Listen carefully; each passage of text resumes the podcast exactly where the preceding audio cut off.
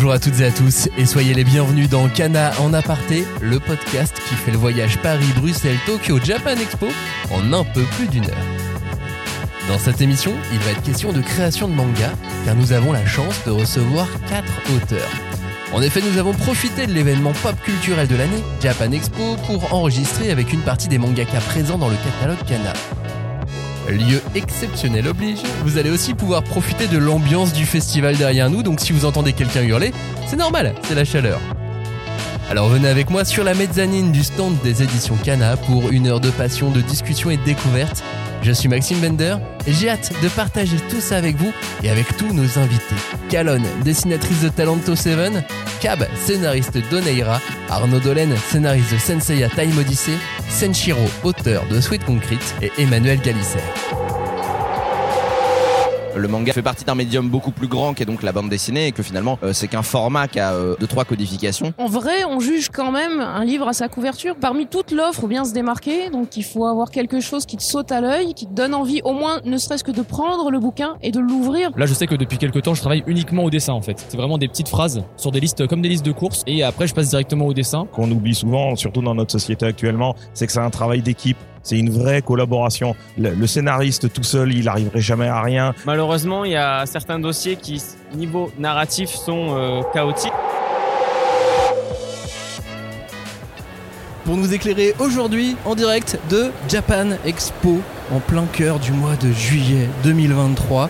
On a énormément d'invités. Il y a d'abord Calonne, bonjour. Salut tout le monde Cab, Salut, Bonjour Arnaud Dolen. Salut la bande. Contrairement aux deux premiers, tu as un nom de famille entier. T'es pas le seul dans cette émission. Senshiro, on est sur du pseudo aussi. C'est Salut. ça, bonjour à tous. Et Emmanuel Galisser, éditeur aux éditions Kana et éditeur notamment de tous vos livres. Salut Manu. Salut, enchanté. Tu as travaillé sur euh, tous leurs œuvres Euh, oui, bah, toutes effectivement. Et j'ai commencé par Sweet Concrete. C'est euh, donc le premier manga sur lequel j'ai bossé, la première création sur laquelle j'ai bossé. Et donc euh, maintenant, supervisé par Timothée, je travaille sur toutes les créations originales Kana. Et alors on peut commencer tout de suite avec les sujets qui fâchent. Qui est-ce qui rend ces planches le plus en retard? Oh là là, qu'est-ce qui rend ces planches le plus en retard Euh, Je Ou pense ces que ça va se scénarios jouer. parce que du coup on a deux scénaristes. euh, hein. Je pense que ça va se jouer entre Jérôme et Federica. Mais le Jérôme rend pas forcément ses planches en retard, mais les validations prennent du temps. Euh, Federica, c'est vrai que sur le tome 4, euh, ouais, ouais. Euh, je pense qu'elle a gagné le gros lot, effectivement. Mais elle avance dur. C'est Ah, vrai. C'est vrai. Et est- n'étant pas là, je ne vais pas prendre pour ma dessinatrice. On est donc dans une émission de création ici. Alors on peut parler de création de manga, on peut parler de bande dessinée. Je, moi je suis pas fan de, de cette terminologie. Je sais pas si c'est des, des trucs qui vous, euh, qui, qui vous concernent euh, ou pas, mais euh, Bah, euh, Senshiro dit Manfra lui. Mais euh, je dis franc-fra, c'est encore pire. Bien dégueulasse. mais c'est parce que t'aimes bien, c'est parce que t'as envie de, de différencier ou c'est. euh, Ah non, c'est qu'en fait, euh, Manfra, c'est un truc de, de journaliste, euh, tu sais, qui veut Oui, vraiment voilà, bien classer et tout. Ouais. Du coup, nous, on utilise Franfra pour aller encore plus loin et pour. Ce qui est un terme qu'on déteste fondamentalement parce que ça, ouais. comme tu le dis en fait il n'y a pas de barrière sur le médium et on fait de la bande dessinée, le, le manga c'est un format. Ouais, c'est un format, c'est ce que je dis moi aussi. Je suis euh, dessinatrice de bande dessinée spécialisée dans le format manga. Alors c'est un petit peu long sur la carte de visite, mais euh, ça définit assez bien le truc. Mais euh, effectivement, ça c'est vachement intéressant. On s'en est rendu compte euh, en échangeant avec Cab. C'est que euh, moi, je suis, j'avais doucement sur mes 50 ans et donc euh, j'ai connu surtout tout ce qui est animation au travers du dessin animé. Donc moi, j'ai une vision, euh, on va dire presque BD franco-belge en couleur, etc. Alors que les autres auteurs autour de la table ont grandi avec du manga lu à l'envers et en noir et blanc. Et aujourd'hui, ben, qu'est-ce qu'ils produisent? C'est euh, de euh, la BD euh, noir et blanc euh, écrite à l'envers. Alors que Senseiya, c'est de la BD franco-belge en couleur dans le sens européen. Effectivement, c'est une histoire de génération. C'est de la bande dessinée, c'est de l'art graphique, c'est de l'expression graphique. Et on le fait en fonction de ce à quoi on a été nourri quand ce qui nous ce qui a attiré et éveillé cette, euh, cet- intérêt pour ce média. Manu, je te voyais réagir. Ouais, tout à fait. Et puis aussi, je, je rebondis sur ce que tu as dit sur euh, maintenant ce que fait Cab euh, ou encore Senshiro et Kalon. C'est que maintenant, on est, pour moi, on fait vraiment du vrai manga et il y a moins ce gap qu'on avait avant où euh, il y avait cette identité française. euh, dans le mauvais sens du terme, parce qu'en fait on disait ça ressemble pas du tout à ce que, ce que fait les Japonais. Certes, peut-être que maintenant ça ressemble euh, pas forcément à ce que font les Japonais. On a, tout, on a notre touche, Et en plus, maintenant, tout ce qui est- il n'y a plus de lacunes, je trouve, avec les auteurs français en termes de découpage, en termes de dessin. On est vraiment sur quelque chose d'hyper professionnel. Et euh, pour moi, maintenant, on fait vraiment de la vraie création avec des vrais titres et qui méritent euh, vraiment euh, d'avoir leur place dans le catalogue. Voilà. Bah, je dirais même que en cette, euh, cette terminologie, même dans le sens inverse, en fait, ça, ça marche plus parce que par exemple, on a des bandes dessinées maintenant qui sont inspirées du manga. Ouais, de Euh, ouf, ouais. Par Ouais. exemple, demain, là, on a Sylvain Repos qui fait Yojimbot. Ouais. Euh, c'est clairement une BD euh, couleur de 200 pages, mais avec un- une narration manga et un trait euh, d'inspiration japonaise. Donc, euh, Valentin Sèche aussi, je sais pas si t'as vu le Samurai Gun. euh, Oui, c'est ça, ouais, Kinae, ouais, ouais. C'est exactement la même ça chose. va dans un sens et dans l'autre en fait donc tout se mélange euh, c'est un peu la notre génération euh, que ce soit en BD ou en manga Ouais, ouais. on a tellement d'inspirations différentes avec internet la télé et tout ça que bah forcément ça devient un peu hybride euh, partout j'ai l'impression Et puis je crois que ce qui se passe, c'est que la frontière est effectivement en train de, s'étioler, voire euh, complètement de disparaître, parce que euh, les mangaka japonais se sont inspirés de, BD franco-belges. Nous, on a grandi avec la BD franco-belge qui a été inspirée par le manga et tout. Et contrairement à il y a quelques années où on pouvait présenter un manga qui avait trop de touches franco-belges, c'était un peu la soupe à la grimace avec les éditeurs. Maintenant, euh, c'est quelque chose qui a été intégré dans les codes, qui a été digéré. et, euh, Il n'y a, il plus tant de, soucis de ce côté-là. On a compris que le manga fait partie d'un médium beaucoup plus grand qui est donc la bande dessinée et que finalement euh, c'est qu'un format qui a euh, euh, deux trois codifications. Maintenant c'est toujours en, évolution hein, mais je pense que ça tend, vers vers quelque chose de très positif quoi. Sans compter que dans la pop culture japonaise, c'est aussi le jeu vidéo qui influence aussi beaucoup le, travail des, scénaristes et des dessinateurs. Parce que on a aussi été influencé par du Final Fantasy, par des choses aussi qui viennent, qui viennent du Bien Japon, Ouais, qui carrément. ont infusé dans, dans la culture de tout le monde. Ouais, je suis d'accord. Oui, et puis même en remontant encore plus loin, faut jamais oublier qu'Osamu Tezuka, qui est quand même euh, le euh, dieu du manga et le créateur du manga moderne, a été inspiré par Walt Disney. Donc euh, c'est vraiment l'œuf et la poule. De, de- Ouais, Donc c'est vraiment une histoire de génération et surtout, on- pour moi, on retrouve ici euh, le fait que ça, dans une jeunesse, euh, à un moment, ça a vraiment passionné et euh, bah, on a retenu ça. C'est comme voilà, c'est vraiment la définition de la culture. Ça a été, euh, ça a été intégré dans notre propre vision du monde et donc du coup, ces, barrières ne- n'existent plus. Elles n'ont pas de sens en fait. Mais toi Arnaud, en tant que, en tant que scénariste, ça te fait pas rêver d'avoir 200 pages au lieu de 50 Alors, euh, en fait, euh, je pense à mon dessinateur. En fait, moi, ce qui me ferait rêver, c'est euh, des, batailles à la Seigneur des Anneaux avec euh, 2000 orques qui, qui affrontent 500 nains dans une mine de la Moria. voilà. Non, en fait, il y a,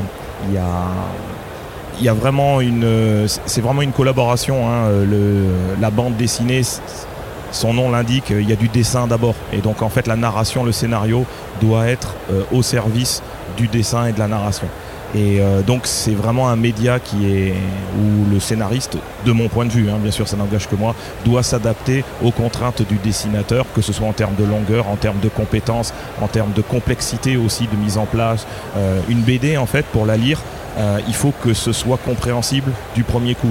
Euh, c'est pas une suite d'illustrations avec des détails ultra pointillistes. et donc ça, c'est au scénariste de travailler là-dessus.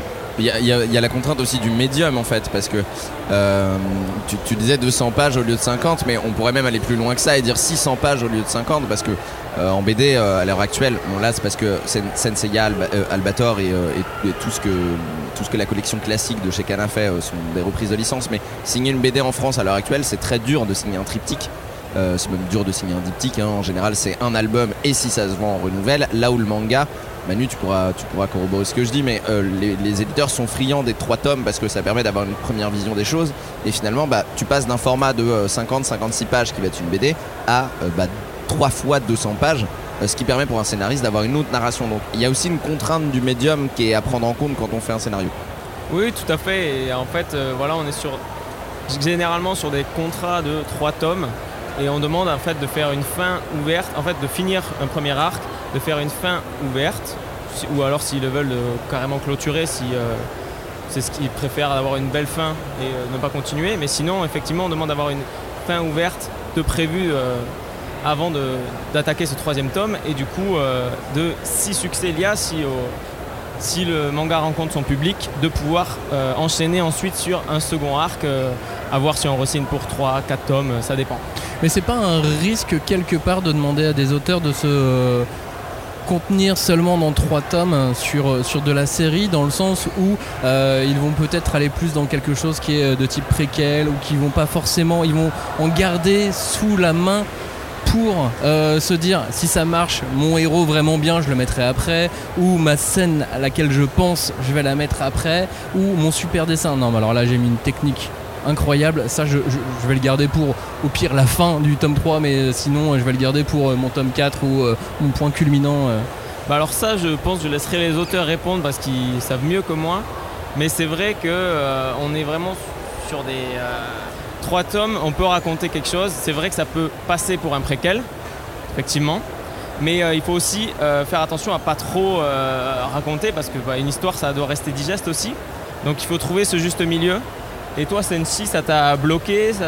Euh, bah, moi je trouve qu'il y a un point, euh, si je dois citer un point positif aux trois tomes, c'est euh, que ça, ça fait un challenge pour un auteur débutant de vraiment se concentrer sur l'essentiel Voilà, ouais. d'arriver Ouais. à l'essentiel en fait. Donc de vraiment d'apprendre à construire une histoire de manière efficace pour que bah, le lecteur il, il ait trois tomes où il décroche pas du début à la fin, de ne pas se perdre dans des intrigues annexes dès le début. Maintenant c'est un truc qui commence à céder de plus en plus. Par exemple, tu vois là, on a des séries qui vont arriver chez Kana euh, cette année, mais qui sont en 4 tomes au lieu de 3. Euh, chez d'autres éditeurs, c'est de plus en plus 5 tomes qui, euh, qui sont signés. Euh, parce que, bah, euh, mine de rien, les éditeurs, ils ont vu à un moment que bah, 3 tomes, parfois, euh, on a l'impression que, enfin, les, les auteurs, surtout débutants, ils veulent trop en mettre. Et donc, bah, on se retrouve Ouais, avec un, un dégueulis d'infos. Et euh, bah, en 3 tomes, en vrai, s'ils en avaient eu deux de plus, peut-être que ça aurait pu être plus digeste dès le début et euh, retenir plus de lecteurs dès le début et donc bah, avoir une série qui peut s'étaler sur plus de tomes en fait. Et c'est Euh, vrai que c'est en fait c'est très frustrant parce qu'en fait tu penses ta série comme enfin c'est quelque chose de sériel le, le manga donc euh, tu imagines une évolution psychologique aussi euh, du personnage. Trois tomes c'est toujours un petit peu juste pour parler de voilà des sujets qu'on veut aborder tout en développant aussi une psychologie des personnages. C'est c'est à la fois un challenge mais qui est assez frustrant de ce point de vue là. Moi je, parle en tant que scénariste. hein. Moi, je trouve ça intéressant de savoir dès le départ quel est le nombre de tomes que tu vas avoir. Parce que, euh, comme, euh, comme on l'a dit, euh, ça permet d'éliminer en fait le- le- les, in- les intrigues secondaires et, de, et ça force à être bon du premier coup. Parce qu'il y a un point qu'il ne faut pas oublier, c'est qu'aujourd'hui, euh, en termes de séries, de, séries euh, euh, télé, de séries BD, de séries manga, etc. On a vraiment une offre qui est énorme et donc il faut accrocher tout de suite. Il faut réussir à être efficace tout de suite. Et se dire oui non mais attends tu vas voir bon le tome 1 pff, bon c'est un peu une intro mais tu verras ça va commencer au tome 2 et ben malheureusement ça peut desservir le propos de l'auteur qui euh, aurait pu commencer plus vite ou plus tôt ou structurer son histoire autrement pour pouvoir se, lancer plus vite. Donc le contrat, le format, euh, le nombre de tomes restreint est une contrainte, hein, c'est une réalité, mais ça peut aussi être une opportunité pour être plus efficace rapidement et marquer euh, rapidement son public. Et à ce moment-là, on, disait euh, un peu plus tôt dans l'émission qu'il fallait pas forcément faire comme les Japonais, puisque euh, ils le font très bien tout seuls. Mais ce truc sur notamment les, magazines hebdomadaires, d'avoir un chapitre 1 un peu plus long et super puissant, est-ce que ça, vous, en tant que créateur, ça, ça, ça vous brancherait ou vous ne trouverez pas ça comme une excellente idée pour euh, emmener tout le monde avec vous? Euh, en, fait, si tu veux, la question se poserait si on avait des magazines hebdomadaires et si on sortait en chapitrage, ce qui n'est pas le cas en France, euh, à raison, je pense, parce qu'on n'a pas du tout le même mode de consommation que les Japonais. Mais euh, je- pense qu'avoir un, chapitre plus long d'entrée de jeu quand tu commences un manga, ça n'a aucun sens. Euh, On s'en fout des chapitres un peu quand on lit un manga. Si on lit le manga d'un coup, que le premier chapitre soit long ou pas, s'il est coupé ou pas, finalement, ça n'a pas d'importance. La question se poserait si euh, on travaillait de la même manière que les Japonais. Je reviens sur ce que Senshi a dit tout à l'heure en disant que euh, les éditeurs euh, signaient maintenant des 4 et des 5 tomes. Je trouve ça hyper intéressant parce que euh, ça veut dire que au lieu de, mettre la contrainte sur l'auteur en lui disant non non non mais ton histoire elle est bien mais on va enlever tel élément tel élément pour que ce soit plus digeste ils font confiance et ils investissent en disant écoute je pense que c'est bien que tu le laisses on va te donner deux tomes supplémentaires ce qui est quand même un investissement colossal pour un éditeur. Euh, ça veut dire que les éditeurs ont de plus en plus confiance euh, dans leurs auteurs français et je trouve que c'est vraiment une bonne voie qu'on est en train de suivre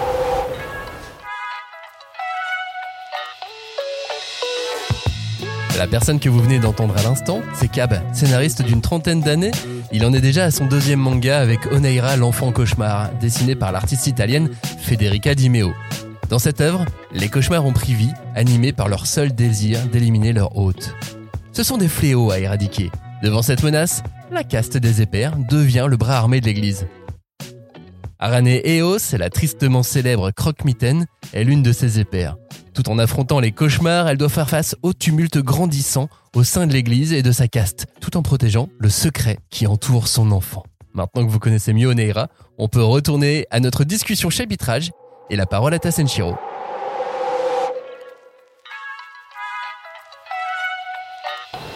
Euh, Moi, pour revenir sur l'histoire des chapitres, alors je suis d'accord euh, avec Cab euh, quand on, les, les Français ils vont lire un tome euh, d'un coup, mais pour moi les chapitres c'est une question de rythme aussi. Euh, Moi je sais qu'il y a des gens, euh, quand ils arrivent à un interchapitre, hop, ils font une petite pause même de 5 secondes, tu vois, c'est rien. Mais en vrai, ça. Moi je sais que la fin d'un chapitre pour moi c'est hyper important, parce que si je sais que le, je, je m'arrête à là et qu'après c'est un nouveau chapitre, euh, je vais souvent placer une ellipse où ça va me faire retomber l'attention pour rétablir un nouveau contexte, ce genre de truc. Donc pour moi, je sais que sur Suite Concrete, on en avait parlé justement avec Timothée et peut-être Manu, je me souviens plus. Mais sur le chapitre euh, 1 de Suite Concrete, on avait deux potentiels endroits où couper. Et donc ça, dans un cas, ça aurait fait 40 pages, dans l'autre 64, je crois. Et au final, on, avait besoin des 64 pages pour arriver vraiment à un point plus, un, rythme plus intéressant et un point culminant plus intéressant en fait. Et quand tu coupes à ça, tu dis, tu sais, t'as le temps de digérer ton chapitre, de dire, ok, il s'est passé tel truc, ok, ça on va partir là-dessus, et après, hop, tu relances ta lecture. Donc pour moi, ça a un peu une importance, euh, au moins pour le premier chapitre, ouais. Ça a une importance aussi par rapport au, au- au dessin, parce que par exemple les pleines pages de euh, mise en situation pour expliquer à quoi ressemble la ville, le, le lieu et ainsi de suite, ça aide aussi par rapport au chapitrage, non? Euh, oui, souvent, les, alors les Japonais, eux, ils ont la, souvent la première page du chapitre qui rétablit le contexte du chapitre d'avant. Euh, nous, en français, je sais, j'ai j'ai pas trop vu euh, ça.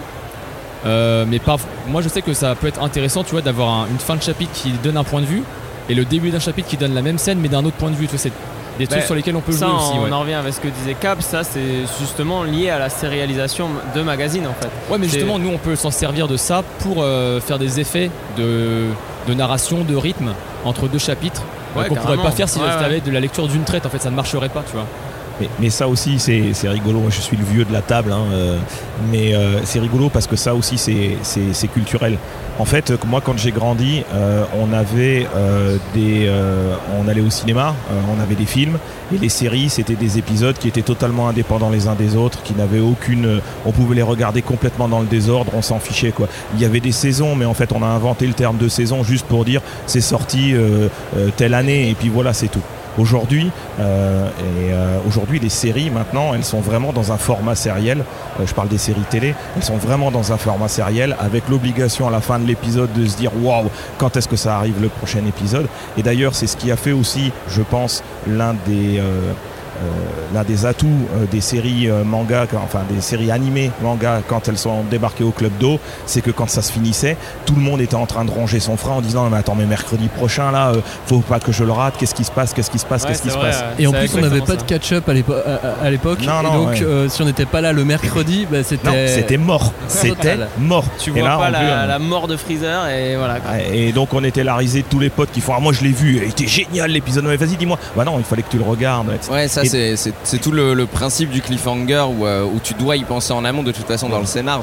C'est ça. Ouais. Et en fait, aujourd'hui, euh, et je te rejoins complètement, euh, Senshiro, c'est que euh, aujourd'hui, maintenant, on réfléchit naturellement, nous en tant qu'auteurs, parce que c'est ce que les lecteurs veulent voir, on réfléchit en série, et donc en fait qu'on a le bon twist au bon moment, la bonne surprise pour donner envie de lire la suite. Même si effectivement, il suffit de tourner la page, ça, a un, ça a un impact psychologique. On attend ça en fait.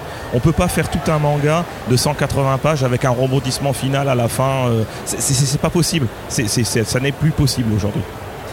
Surtout que bah, hum, euh, on a une, euh, culture où euh, de plus en plus euh, de gens ont un, temps d'attention très très euh, limité, on va dire.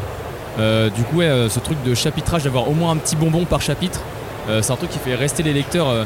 là, tu vois, tout de suite, je pense à un manga euh, Dan Dadan, où euh, même quand il y a un chapitre où c'est que du dialogue, où il y a un petit euh, développement de romance et tout, le mec il te cale une double page où il y a de la grosse bagarre, une table qui vole, tu vois.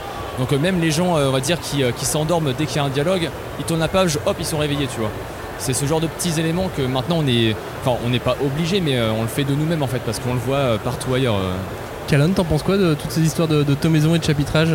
Oui, alors moi, moi j'ai commencé en fait le manga justement dans cet esprit-là, puisqu'à l'époque aux Humanoïdes Associés, ils avaient créé une euh, ligne de création de manga français et européen. Où on, Shogun pa- Magazine. exactement, où on paraissait euh, tous les mois donc dans un magazine de pré-publication. Donc euh, effectivement, ça avait vraiment du sens euh, d'avoir des chapitres. Et je suis effectivement totalement d'a- d'accord avec euh, tout ce qui est dit, d'autant plus que je pense qu'on peut voir l'évolution en fait de la série télé avec euh, l'évolution en fait du manga. Il y a une vraie appétence en fait. C'est vrai que quand on compare les formats un film et une série télé, on se retrouve vite à comparer en fait la BD un petit peu plus classique, euh, 46 pages, avec en fait euh, du manga. Euh, vraiment la, bande dessinée se concentre vraiment plus sur l'histoire, mais parce qu'il n'y a pas la place non plus de gérer la narration, de jouer avec le temps de narration. Donc on est obligé d'être vraiment très percutant et d'être au cœur de l'histoire. Alors que le manga est plutôt au cœur du personnage en fait. On suit vraiment le personnage comme peut le faire une, série télé. Et vraiment les deux évolutions, en fait, je pense que la courbe a, quelques années d'intervalle, mais euh, la courbe euh, se suit en fait. Je vous propose de rester un petit peu dans le même domaine maintenant et qui, qui va avec cette histoire de tomaison, de chapitrage, c'est la couverture du premier tome. Est-ce que c'est quelque chose auquel vous faites plus qu'attention? Parce que même c'est euh, ça, dépasse même euh, l'art entre guillemets euh, et la création, parce que marketingment parlant, commercialement parlant, cette, cette couverture du tome 1, elle est extrêmement importante. Vous imposez, je sais pas, des couleurs par exemple chez euh, fond blanc obligatoirement, ou il y a des choses comme ça des- Alors- auxquelles, auxquelles vous devez réfléchir? On n'impose rien. Euh, D'abord, on écoute ce que les auteurs euh, veulent faire. Et ensuite, euh, donc, on regarde si c'est assez impactant. Mais effectivement, oui, la, la première couve, la couve du premier tome, pardon, c'est vraiment la plus importante. Et euh, ben là, par exemple, même pour des auteurs confirmés comme euh, Jérôme sur Senseiya 2, euh, on n'était pas forcément convaincu de la couverture de la version classique. Et on lui a demandé de, de repartir sur quelque chose d'autre, un autre cadrage, un autre cadrage pardon, quelque chose de, plus impactant et qui met le personnage de Shun euh, plus en évidence en fait. Et, et par exemple pour l'anecdote, euh, on avait eu beaucoup de mal sur euh, la couverture du tome 1 de Vanupier. Les auteurs avaient un cadrage en tête et pour nous il fonctionnait pas. On pensait qu'au début c'était la couleur et en fait c'était vraiment toute la composition et puis on a réussi à les, à les convaincre et je pense que on a fait le bon choix parce qu'on a quand même une couverture du tome 1 je trouve qui claque, qui donne un- avec un le personnage lutte a plus un regard de défi tout ça mais voilà c'est vrai que c'est pas facile je pense quand on est auteur d'avoir quelque chose en tête et euh, de quand l'éditeur nous dit de recommencer surtout que nous on a vraiment des contraintes et puis euh, les personnes du marketing les personnes de la presse interviennent et nous disent là euh, même la diffusion peut nous dire là je suis désolé le message du manga ne passe pas donc voilà, ça arrive qu'on refasse la couve. Et effectivement, la couve du tome 1, c'est la plus importante. Et euh, après, on peut être un peu plus souple, forcément, quand voilà. Surtout qu'on est à une époque où maintenant il n'y a plus qu'une seule couverture par tome forcément, mais aussi il y a une couverture pour le collector ou la couverture alternative pour euh, telle chaîne de, de magasins. Oui, oui, tout à fait, c'est ça. Oui, on essaye de faire effectivement euh, avec les équipes marketing euh, ou alors quand on fait des coffrets collector, euh, effectivement des alternatives ou alors pour telle librairie, pour tel événement, euh, des jaquettes alternatives. Et pareil, on essaye d'avoir quelque chose de, on va dire, un, un objet quali, tout ça, tout simplement en fait.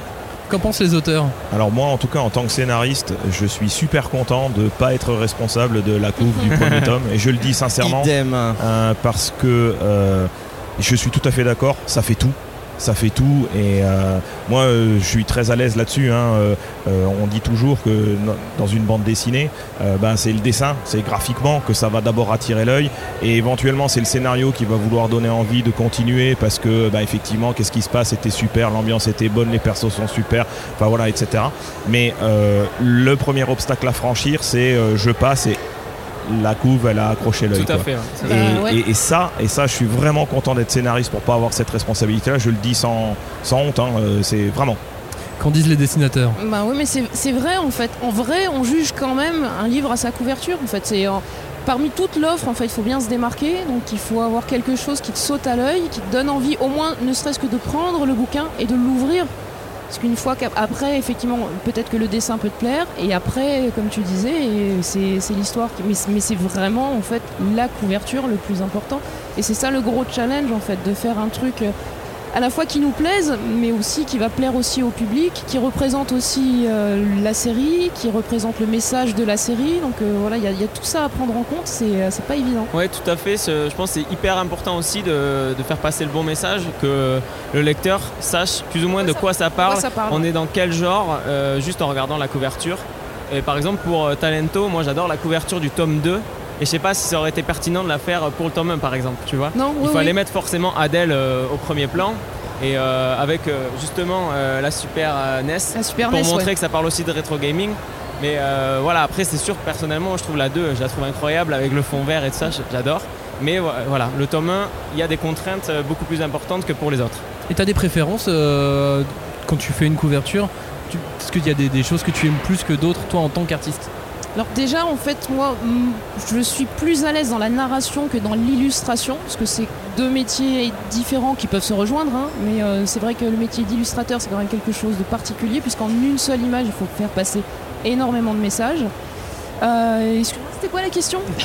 Si t'as des préférences justement dans ce que tu mets dans tes compositions pour, euh, pour une couverture ou pour une illustration, euh, pour euh, la communication, le marketing, ce Je genre de dirais que ça, ça dépend aussi beaucoup de la série. Là, on est parti sur euh, l'idée, c'est de, de faire une thématique, euh, enfin garder la même thématique sur chacun des tomes. Donc en fait, on avait un personnage, donc à chaque fois, chaque couverture, c'était un personnage qui était en situation en fait. Et ça aussi, ça a été réfléchi en, en amont. C'est un- forcément très important de mettre le personnage principal et, euh, et- et de le mettre dans son contexte, toujours de la même façon pour comprendre de quoi ça parle. Senshiro, toi, c'est en fond blanc, la couverture du tome 1 euh, de Sweet Concrete Euh, de tous les tomes. De tous les tomes, Ouais, ouais. C'est une volonté de ta part Euh, oui, parce que alors en fait, euh, bah, au-delà de tout ce qui, moi je, viens, je valide tout ce qui vient d'être dit, mais en fait il y a aussi le, le plus gros challenge pour moi, c'est le- l'engagement sur le long terme en fait avec les couvertures. C'est-à-dire que tout ce que tu décides comme point clé de graphisme euh, ou de- d'identité visuelle sur la couverture de ton tome 1, va falloir, va falloir l'assumer pour tous les autres tomes en fait. Euh, tu vois par exemple Onera, c'est un personnage premier plan, un personnage en fond avec une certaine gamme de couleurs. Euh, si tu arrives à faire ça sur le tome 1, mais qu'après tu galères sur tous les autres tomes, c'est chaud en fait. Donc moi par exemple, ce qu'on avait fait avec Ti- Timothée, c'est que dès le début, j'avais établi on va dire un, template, un pattern pour les couvertures des trois premiers tomes. Donc en gros c'était un personnage euh, avec euh, un fond où on voyait un gros bout de décor sur un fond blanc, parce que le décor devait euh, émaner du personnage en fait, c'était ça le, concept. Et, ouais, du coup, en fait, bah, j'ai vraiment fait plein, plein de compos pour voir si justement c'était réplicable en fait. Parce que pour moi, c'est ça le plus gros challenge, c'est que si tu pars sur une couverture de tome 1, ok, claque et tout, ça envoie toutes les couleurs, mais si après tu te dis, ah ouais, je fais quoi pour le tome 2 Tu vois, si t'as une couverture du tome 2 complètement éclatée, bah ok, les gens ils ont acheté le 1, est-ce qu'ils vont acheter le 2 Bah, On sait pas, tu vois. voire même avoir compris que c'est le tome 2 de la série qu'ils Ouais, avaient voilà, bien ouais. aimé parce que Exactement. ça aussi c'est quelque chose qui est important quoi en fait hein.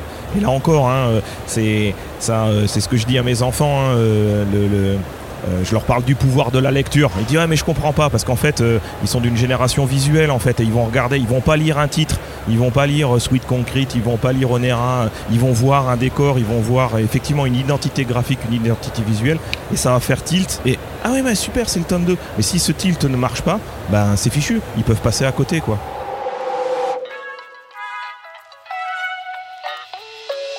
L'homme que vous entendez parler du pouvoir de la lecture, c'est Arnaud Dolen. Ce scénariste expérimenté est notamment l'auteur principal et le concepteur de l'univers de Cross the Ages, et plus récemment, c'est lui qui a écrit dans le label classique la bande dessinée Senseiya Time Odyssey, dessinée par Jérôme Alquier. Totalement canon et cohérent avec l'univers des chevaliers du zodiaque créé par Kuromada, cette œuvre nous rappelle que, depuis la nuit des temps, les dieux de l'Olympe s'affrontent pour contrôler la Terre, et qu'il n'y a bien souvent qu'Athéna qui la protège. Mais alors qu'un nouvel adversaire entre en scène interférant dans le cours du temps, tout le futur des chevaliers se trouve en danger. Iki, le chevalier de bronze du phénix, saura-t-il dénouer les fils du destin face à Chronos C'est ce qui se trame dans le tome 1. Mais pendant ce temps-là, le débat continue avec Cab qui nous parle des couvertures d'Oneira.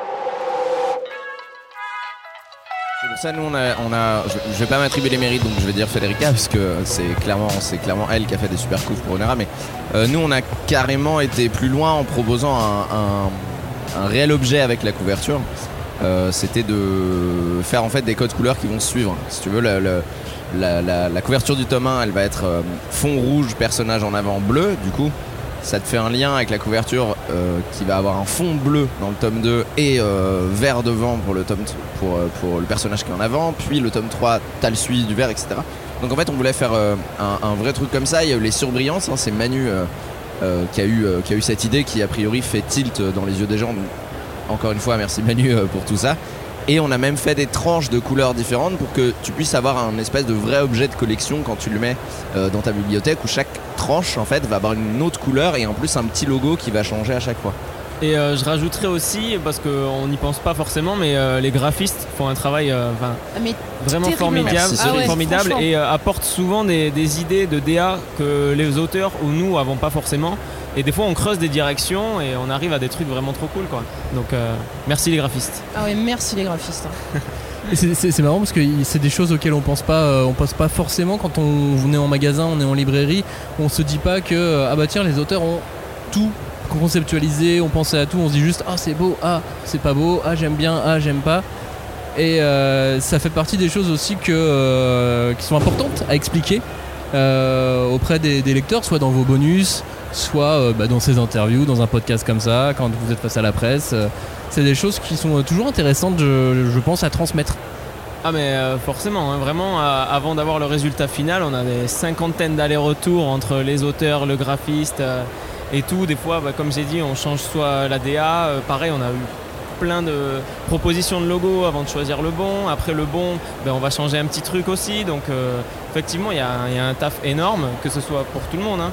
Il y a un taf énorme et avant d'avoir euh, la couve qui est en librairie, il se passe des mois et des mois en fait. En fait, on, a toujours tendance à l'oublier, mais c'est que euh, à tous les niveaux, il y a un boulot qui est énorme en fait. Euh, si ça marche, c'est aussi en partie parce que il n'y a pas que ça, mais qu'il y a un énorme travail qui a été fait de préparation, etc. Donc ça, c'est le premier truc qu'on oublie, c'est qu'il y a un travail énorme. Et le deuxième, ce qu'on oublie souvent, surtout dans notre société actuellement, c'est que c'est un travail d'équipe. C'est une vraie collaboration. Le, scénariste tout seul, il n'arriverait jamais à rien. Le dessinateur tout seul, même s'il est dessinateur scénariste, il n'arrivera à rien sans un éditeur. L'éditeur, il n'arriverait rien sans les graphistes, sans les libraires, sans euh, les journalistes qui parlent de, de ce produit. Et tout ça, on l'oublie, mais c'est un travail vraiment collectif, c'est un travail d'équipe. Et c'est jamais une personne qui réussit tout seul dans son coin. Ça, il faut se désintoxiquer de cette idée-là. Ça n'existe pas en fait.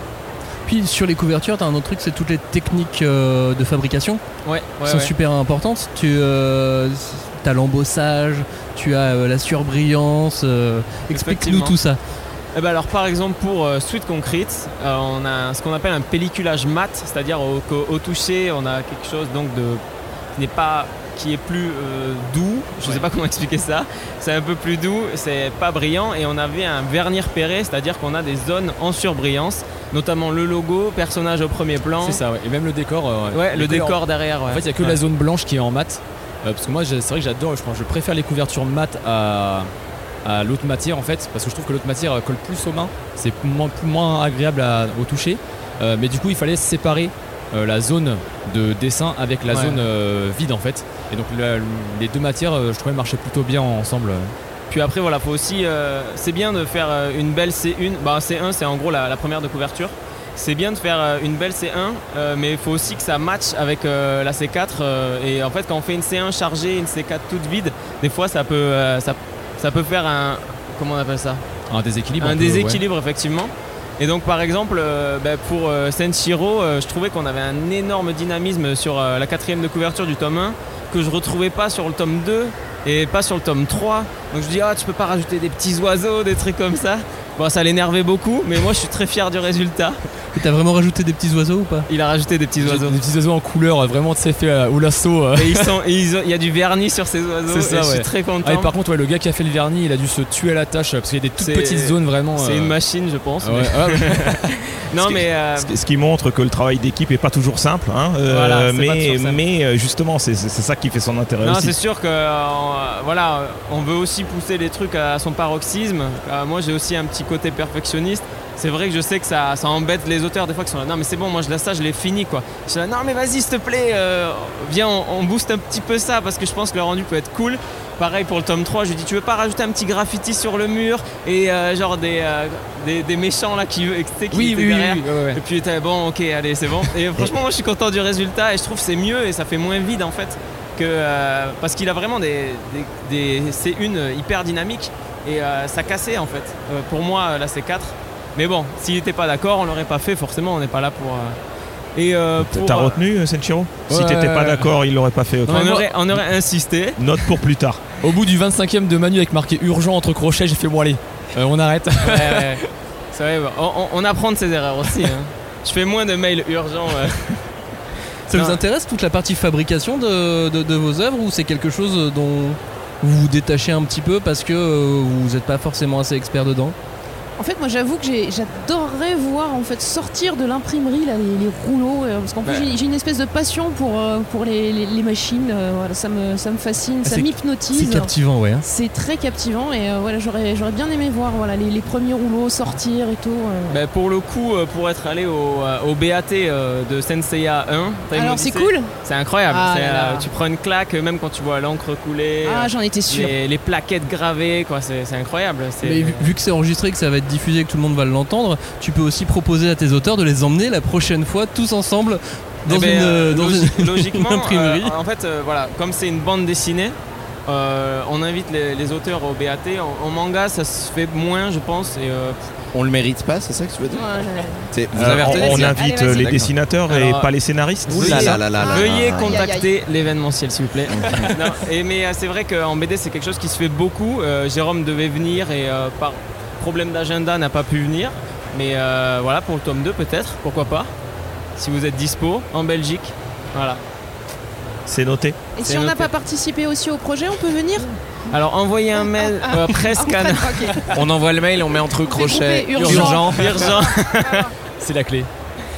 Et toi, Cab, en tant que, en tant que scénariste, toute la Euh, partie fabrication, parce que tu es scénariste, mais tu crées aussi un univers, donc ça, forcément, ça, ça te concerne un petit peu aussi. Alors, euh, je vais rebondir sur deux, deux trucs que Manu a dit tout à l'heure en disant Ouais, il y a 50 mails entre, entre le- le- les essais, etc. Euh, pas, pour, euh, pas pour nous, en général. Pour nous, oui. oui. Ouais. Onera, il y a eu euh, un essai pour le, le- la couverture du tome 1. Non, il y a eu deux essais. Vous avez choisi, euh, vraiment, je crois, dans la semaine, c'était fait. Le tome 2, pareil. Le tome 3, pareil. Le tome 4, c'était là il y a pas longtemps. Mais en c'est vrai que pour Onera, en fait, on a genre deux déclinaisons. On fait allez hop, on part là-dessus. Et euh, c'est on, bon. a, on- a jamais à dire oh, en fait la colo pas ouf. Euh, non, c'est jamais arrivé. Mais c'est vrai que ouais, c'est incroyable. Federica est monstrueuse en termes de couverture. ouais. Et euh, l'anecdote, c'est, je sais pas si t'étais déjà chez Kana, mais moi j'avais proposé une couverture. Tu te souviens non, de ça non, non. Moi, je suis arrivé. Il y avait la belle couverture. J'ai dit ah ça a l'air sympa ça. J'avais proposé une couverture, j'avais dit ouais, je ferais bien ça, etc. Machin. Et Timothée m'avait dit, hé, c'est nul. et j'avais dit ah bon? C'était un que- mouton? J'avais dit ah bon? Parce que moi j'aime j'aime plutôt bien, tu vois. Et il m'a dit non, en vrai, c'est vraiment pas bien. Et euh, Federica a fait, moi j'ai une autre proposition, elle l'a fait, et le lendemain Timothée a fait, Ah ouais. bah ça, ça par exemple c'est bien. Et depuis, je n'ai jamais refait de proposition. Voilà. Non mais ce qui est incroyable avec Federica, c'est des fois on dit ouais pour la pour la coupe du tome 4 peut-être qu'on devrait faire un truc comme ça. Elle fait attends attends.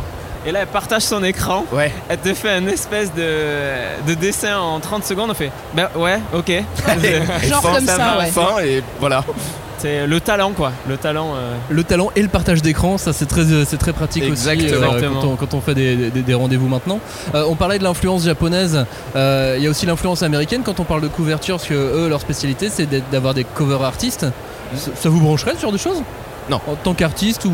Alors là, là, pour le coup en tant que scénariste non parce que pour moi ce serait euh, ce serait retirer un truc euh, qui a l'air de faire plaisir aux dessinateurs. hein. Je sais pas si c'est le cas mais euh, je sais que Federica s'éclate beaucoup euh, sur les couvertures, que c'est un, espèce de moment de repos, de faire une illustration, etc. Machin. en plus de, de faire quelque chose qu'elle sait qui va avoir un impact sur le public, etc. Donc moi ça m'embêterait au contraire de faire appel à quelqu'un. En revanche. les logos par exemple, je trouve que c'est un vrai truc qui est méga utile, etc. Et quand Kana nous a proposé le logo, j'ai trouvé ça très chouette. Et ça par contre, je trouve ça intéressant. Euh, les maquettistes, etc. Et donc les graphistes dont tu parlais tout à l'heure, qui eux proposent des petites choses. hein. Euh, Tu te souviens, t'avais même ajouté des petits cadres et tout. T'avais demandé aux Ouais, graphistes De, de pimper le truc. ouais. Et ça par contre, je trouve ça intéressant. Ce qui encore une fois euh, confirme ce que Arnaud disait tout à l'heure, à savoir, bah, c'est un travail collectif et euh, faut l'admettre comme ça. Mais pour autant, faut pas retirer des choses qui peuvent faire plaisir aux dessinateurs. Si jamais c'est le cas, on va laisser les dessinateurs répondre. Euh, bah alors moi pour le coup si, si ça part euh, en mode il y, a y la couverture classique fait par euh, nous et il y a une couverture par exemple bonus Mm. euh, qui soit de l'autre côté de la couverture par exemple euh, il y a les, les doubles couvertures ça c'est euh, pas mal euh, je pense à Bakemonogatari chez Pika. Ouais. Euh, bah, une couverture faite par un, un autre artiste. En bonus ça peut être vraiment cool. Mais pour moi il faut que la couverture soit faite par l'artiste parce que justement en comics pour moi c'est un truc qui réfrène pas mal de gens. C'est que souvent t'as un titre en magasin tu vois une couverture de dingue tu fais, fais, oh, waouh. putain et t'ouvres et tu fais ah merde. Et après tu refermes et tu remets dans l'étagère tu vois. Moi ça m'arrive tout le temps en comics et euh, du coup j'ai pas envie qu'il y ait ça en manga euh, cet effet d'ascenseur émotionnel un peu euh, Ouais, je suis d'accord. Ouais. Ouais, ouais, moi je m'éclate pas spécialement en, en couverture et en illustration, mais ça n'empêche que je préfère la faire. Alors, euh, j'ai une petite question, si je peux me permettre. C'est du coup par rapport à ce que euh, t'as dit, Senshi et euh, Kalon, euh, j'aimerais bien que tu répondes aussi. C'est ce serait qui pour toi l'artiste que dont t'adorerais avoir une couverture alter- alternative? Euh, pff, Senshiro. Moi-même. Ah non ça c'est dur attends euh, bah parler pendant que je réfléchis Kalon, toi, t'aurais quelqu'un? T'aimerais que ce soit. Oh ouais, Tsukasa Ojo, ouais. Ah ouais, ouais. Ah, putain, oui, oui, alors ouais. toi, oui. bah ouais, D'accord. bah tu me demandes. Non, non, mais euh, je te j'entends, réponds, bien sûr, voilà, j'entends. voilà, ouais, oui. Soit tu demandes à un pote, soit tu demandes à quelqu'un de très connu. Oui, Bah oui. ouais, ouais, oui, d'ailleurs oui, il est bah, encore clairement. là, non il y a pas du boulot. Bon, tant qu'on est là euh, Araki hein allez Ah oui, d'accord, Ah ouais. ok. Ouais, si on a budget limité pourquoi pas hein. Alors sur les couvertures alternatives, ce qui est rigolo, c'est qu'effectivement, il y a le respect de l'auteur et moi je suis totalement d'accord euh, avec ça. Mais les Américains, ils s'en foutent. Euh, donc euh, tu veux publier aux États-Unis? Bah, Ok, d'accord, c'est pas toi qui fais tes couvertures. Et effectivement, on a, alors, on va certainement pas bouder notre plaisir, mais Albator avant Senseiya et donc maintenant Senseiya, il va, la série, les deux sorties sont sorties, les deux séries pardon, sont sorties aux États-Unis et c'est un, c'est un imposé. Euh, on vous demande pas le choix. Tu veux sortir aux États-Unis, il y aura des couves alternatives et euh, réalisées par des dessinateurs que tu pseudo choisis quoi. Disons qu'on va dire que tu valides. Tu as le droit de dire que vraiment c'est moisi, que vraiment ça te plaît pas, mais c'est pas super bien vu quoi. En. Après, il y a quelques illustrateurs euh, ultra talentueux aux États-Unis, donc ah oui, tu oui, peux tout aussi fait. super bien tomber. Ah oui, tout à fait, tu peux super bien tomber. Mais moi, alors, c'est c'est purement, euh, c'est purement personnel. Mais par exemple, sur Albator, euh, Jérôme m'a montré les couvertures alternatives. Il y en a une, j'ai rigolé, quoi. Mais vraiment, j'ai dit, celle-là, j'aurais pu la faire, quoi. Et euh, Jérôme me dit, ah ouais, mais en C'est fait, dire. Ouais, c'est dire. Ouais. Euh, et Jérôme m'a dit ah ouais, bah en fait c'est l'auteur qui a le plus le vent en poupe. Il pense que c'est ce tome, enfin cette ce- ce- cet exemplaire de comics avec cette couve là qui vont vendre le plus quoi. J'ai fait sérieux.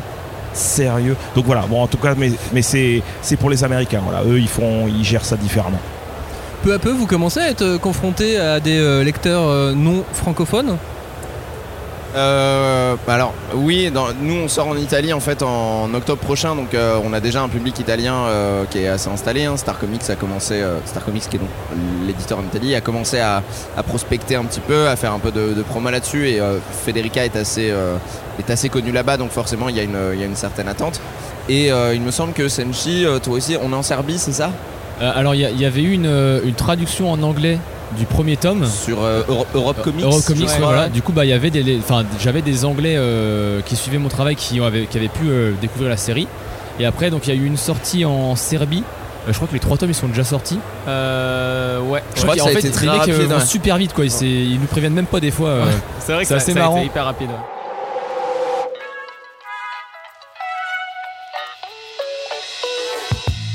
S'il ne lit pas le serbe, Senshiro maîtrise parfaitement le langage de la bande dessinée et du manga. Ce talentueux illustrateur se lance corps et âme dans la création avec Sweet Concrete aux éditions Kana, un récit en trois tomes qui met en scène une flic fonceuse, un mercenaire futé et une gamine attachante qui doivent unir leurs forces.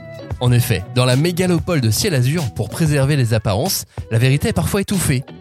Ainsi, Asa, une jeune policière éprise de justice, voit sa curiosité piquée lorsqu'elle découvre l'arme de service de son défunt père avec un étrange symbole gravé sur le canon. Au fil de ses recherches, elle comprend que pour découvrir la vérité sur le mystère qui entoure son père, elle devra se rendre à la citadelle, un mystérieux ghetto où règne le crime et où les lois de la nature ne semblent pas s'appliquer. Cana en aparté continue et nos différents auteurs échangent sur euh, l'internationalisation de leur travail et les conséquences qui vont avec.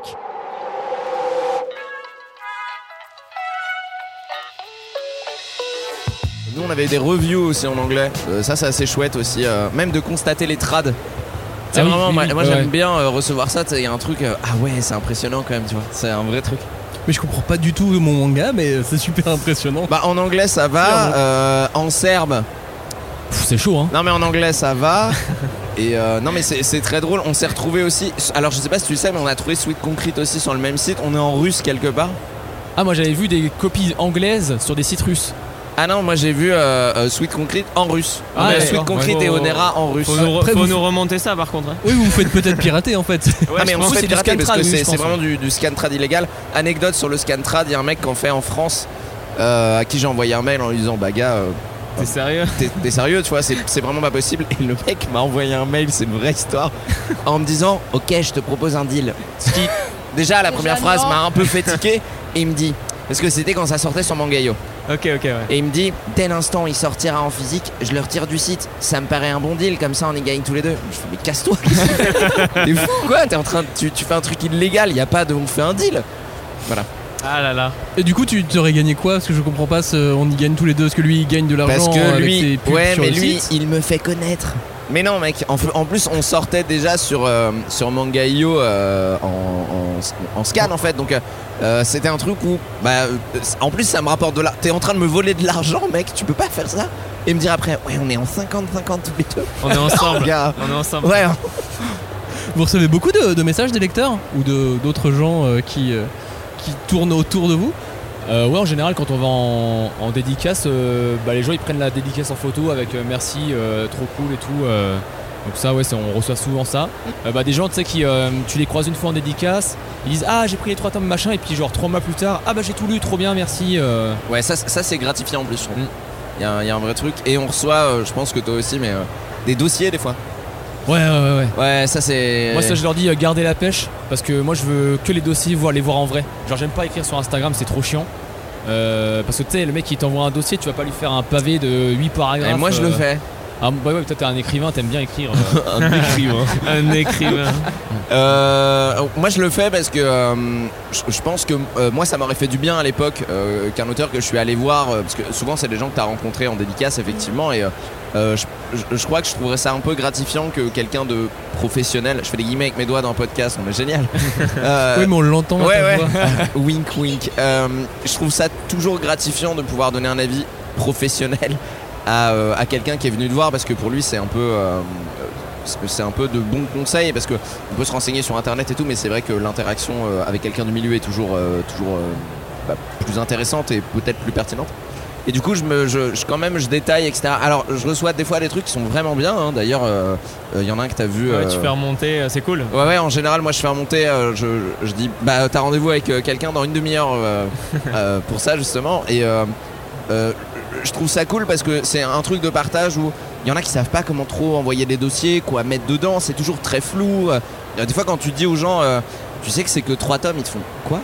Et ouais, Ouais, il y a, vrai, y des vrai. règles édito qui sont pas connues et malheureusement euh, on- ça manque de transparence et d'infos. Peut-être malheureusement de la part des éditeurs, il faudrait que ce soit un truc vraiment beaucoup plus démocratisé que ça.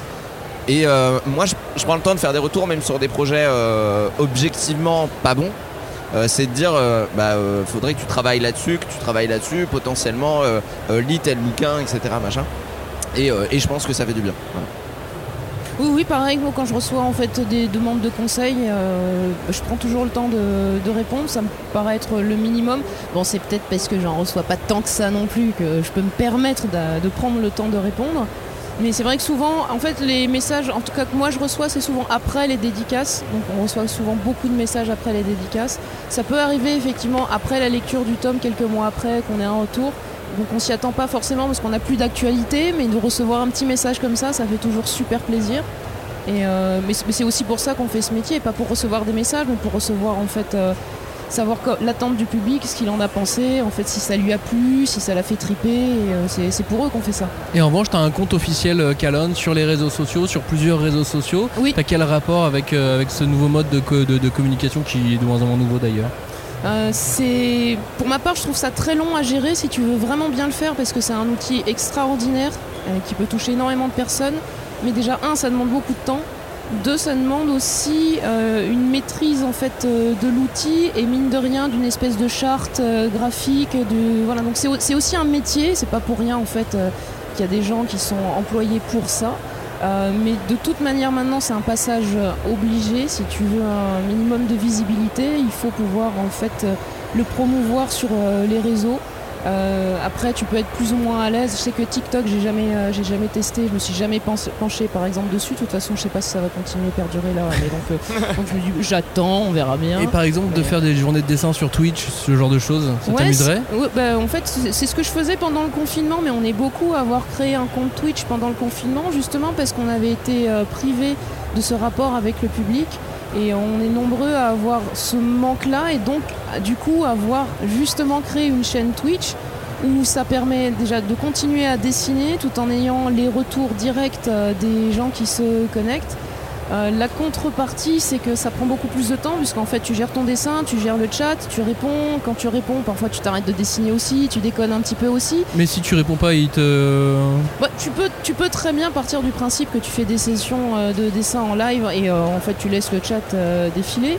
Moi, c'était pas ma philosophie, moi c'était plus vraiment une histoire de partage euh, en direct avec euh, les gens qui me suivaient et justement pouvoir répondre aux questions. Parfois, ça m'arrivait de, faire des espèces de, commentaires, même euh, en fait au, fur et à mesure, en fait d'expliquer pourquoi je choisissais tel et tel cadrage. Je leur donnais des petits trucs en disant attention là, il faut pas dessiner dedans parce que c'est la tranche, etc. Donc en fait, c'est des choses que les gens aimaient bien et, euh, moi j'aime bien partager ça aussi. Ça fait partie pour. euh, enfin, Il y a les nouvelles générations qui arrivent aussi, donc euh, c'est bien de, leur donner un petit coup de pouce à notre époque. euh, Enfin, en tout cas, de la mienne, ne fait pas de réseaux sociaux. C'était plus complexe d'avoir. euh, parce que moi aussi, je suis plus proche des 50 que des 40, donc il n'y avait pas les réseaux sociaux. Donc c'était plus difficile d'avoir des retours, à part en salon et en convention. Et l'outil réseaux sociaux est vachement bien pour ça et je pense que les auteurs ont aussi un rôle à jouer pour former les générations euh, prochaines puisque ça fait effet boule de neige, puisque plus il y aura des gens qui vont dessiner du manga français, euh, bah, plus il y aura d'offres, peut-être que ça va se démocratiser aussi, ça va vraiment rentrer dans les habitudes d'acheter du manga français, ou en tout cas européen. euh. Quel rapport vous entretenez, vous entretenez tous avec vos, vos réseaux sociaux euh, officiels si vous en avez des? Arnaud? Euh, ben aucun. non en fait, euh, alors euh, bon on va pas, c'est pas du tout le sujet, mais euh, euh, voilà, moi je suis largement plus proche de mes 50 que de mes 40 et euh, les réseaux sociaux, une fois de plus, je suis le dinosaure de, de- autour de la table et moi les, les réseaux sociaux ça m'a jamais, euh, ça m'a jamais attiré pour une raison, enfin tout un tas de raisons, mais une que tu as, tu as souligné Clone, c'est que si tu veux bien le faire, ça prend énormément de temps. Et, euh, et en fait, euh, ben, j'ai décidé de ne pas le faire, de ne pas prendre ce temps-là. Jusqu'au jour où euh, ma fille euh, m'a dit euh, Bon, papa, euh, là maintenant, euh, tu publies Senseiya, euh, c'est pas possible, il faut au moins que tu sois sur Instagram. Oh, mais j'y connais rien. Mais c'est pas grave, euh, je suis ta community manager. Donc ma fille est ma community La manager. classe. Ah, classe, c'est Euh, cool, ça. ouais, mais ma fille, euh, mes enfants, c'est vraiment la classe. Elle fait bien le boulot du coup Ouais, elle, fait monte très en bien le follower et boulot. tout ça Ouais, ouais, ouais. Et puis je me, je me prends des tirs, quoi. Euh, papa, tu peux pas lâcher un vu, là, c'est pas possible. Euh, faut que tu répondes tout de suite. Ouais, enfin bon, deux minutes. Non, non, non, non, non, non. Au moins tu mets un cœur. Enfin, tu fais quelque chose, papa? Et euh, donc c'est pour ça aussi que. euh, euh, mais je suis d'une autre génération. Moi, c'est vraiment le contact humain qui me plaît. Et euh, c'est dans la dédicace. euh, voilà, quand je me déplace, euh, j'y arrive pas tout le temps. euh, parce que ça demande du temps, ça demande de l'organisation. Pendant ce temps-là, et tout le monde autour de la table, vous le savez, quand on est dans un salon, ben, on bosse pas. Et donc, euh, on a un éditeur, euh, Manu au hasard, qui dit Bon, au fait, les planches, là, euh, ça arrive. Non, je Au te hasard. charge, mais. euh, non, non, mais euh, voilà. Nous, on est des auteurs et on bosse aussi euh, les week-ends. hein, euh, donc, euh, donc tant qu'on est sur un salon, on, on ne peut pas, on ne peut pas avancer sur ces sujets-là. Mais moi, et je pense que c'est le cas de tout le monde ici, mais moi, quand, je suis à une dédicace, là, je suis vraiment pour le public et on me pose des questions, je réponds, Oui, je prends plus le temps, sur. Senseiya, tu dois tomber sur des gens qui ont énormément de choses à dire. Ah oui, oui, oui, non, mais alors, bon, on, a cette chance-là, effectivement, d'avoir. euh, d'être en contact avec des gens qui, euh, qui sont déjà des passionnés longtemps avant notre travail.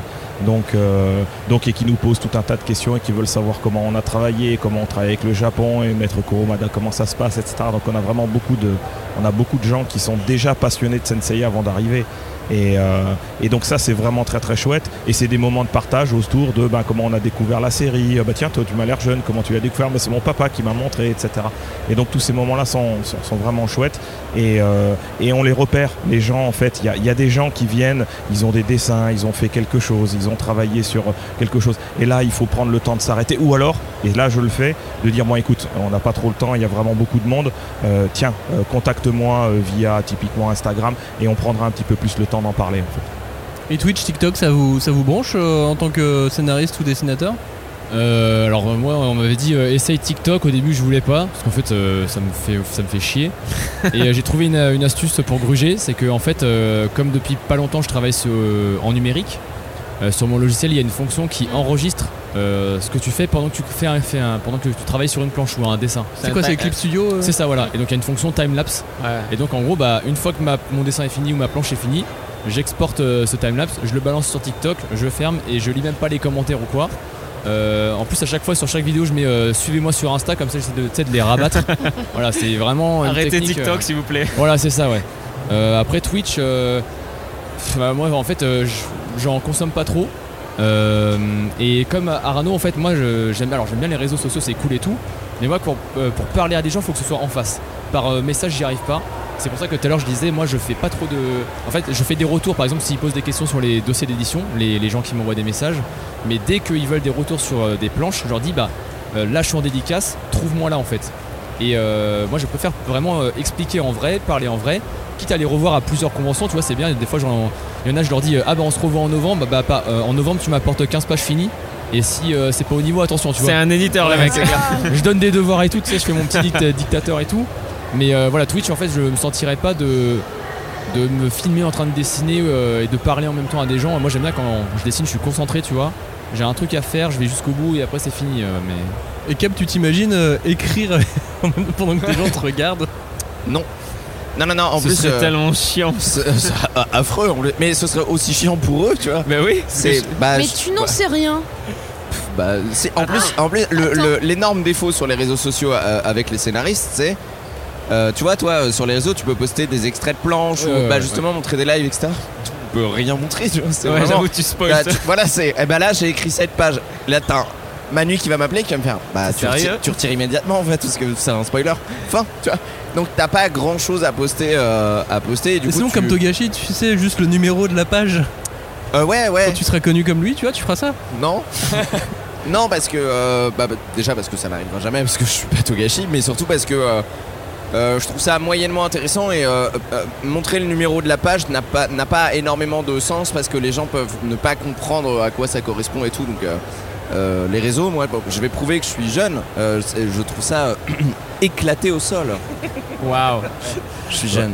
Moi, moi, ce, que je, ce que je fais en revanche, c'est que je fais aussi des ateliers BD dans des écoles. Euh, et notamment, je travaille avec Jérôme. En fait, le principe, c'est euh, on est devant, devant une classe. euh, il y a, ils ont bossé sur un texte de français qui est un texte court. Où ils l'ont choisi avec leur prof de français et en fait on leur montre comment on transforme un texte court en une planche de bande dessinée. Et donc du coup on fait euh, un atelier où on explique un petit peu ce que c'est d'écrire un scénario, quelques astuces parce qu'il y a quand même des choses à dire, comment faire des dessins avec des formes simples, géométriques et puis après on met en scène le euh, travail entre le scénariste et le dessinateur donc on a déjà préparé à l'avance et cette manière-là donc une fois encore hein, comme on le disait avec, euh, je, on est en face des gens et ça c'est quand même vachement mieux. Et euh, ça permet d'illustrer vraiment le travail qui est fait du scénariste. Parce que montrer comment on écrit moi euh, il y a un truc qui m- il y a un truc qui m'éclate c'est quand euh, quand j'écris parce que je suis romancier aussi donc j'écris euh, parfois pendant plusieurs heures. Et puis à un moment je me dis non mais en fait c'est couillon j'ai effacé un truc euh, il y a deux heures alors que c'est bien. Donc j'enregistre mon fichier et puis je fais CTRL Z pour revenir en arrière. Et là je vois que j'écris mais n'importe comment quoi. J'ai commencé un bout là j'ai arrêté là j'ai décopié j'ai mis chien un, un. et en fait c'est très rigolo de, de, de, de regarder comment tu as écrit ton texte. Et en fait c'est dans la tête que ça se passe euh, tu vas réarranger tout. Et autant le dessin il y, a une, y a une création il y a quelque chose qui surgit et puis euh, le dessinateur il va pas commencer gommer recommencer regommer que- ah ben non attends je vais prendre mon morceau là je vais le mettre ici. C'est pas comme ça que ça se fait un dessin il y a beaucoup plus de préparation. En tout cas moi je sais pas comment tu fais Cab mais moi au moment de l'écriture je suis dans une ambiance et puis en fait euh, je peux tout réarranger comme je veux. C'est vachement plus simple mais c'est vachement moins sexy à présenter. Oui, c'est ça, c'est que l'écriture, il y a un côté euh, chaotique, euh, bah, mais même euh, chaotique moche, parce qu'un script, c'est vraiment pas très agréable à lire en vrai. hein. Euh, c'est, bon, en plus, je ferais vraiment comme des scripts de films, ça va être extérieur, jour, un tel, avec des suggestions de plans et tout. Et ce que je trouve intéressant dans le fait de bosser avec un dessinateur, c'est que j'ai l'impression qu'ils mettent de l'ordre dans notre chaos. Tu vois ce que je veux dire? Il y a un vrai truc, il y a un vrai truc intéressant de se dire, ce que j'ai fait là, à lire, c'est chiant quand même. hein. Et quand je vois les planches de Federica, je fais, putain, ce que j'ai écrit là, c'est chiant à lire, mais c'est vachement moins chiant à regarder. Tu vois? Donc il y, a un vrai- y a un vrai travail de dynamique que je trouve intéressant. Et j'ai un- j'ai une anecdote là-dessus. Donc en fait, euh, je- j'ai soumis euh, il y a une semaine ou deux euh, le script complet du tome 3 euh, de Senseiya à Jérôme. Et en fait, euh, il m'a raconté que donc alors, je le découpe en scène, hein, on, on sait combien de pages ça va prendre, etc., etc. Et puis, alors, on s'est mis d'accord avec Jérôme, et moi ça m'arrange. Je lui raconte une histoire, quoi. En fait, hein, les plans, je lui raconte comment ça se passe. C'est pas une nouvelle, mais, mais pas loin, en fait.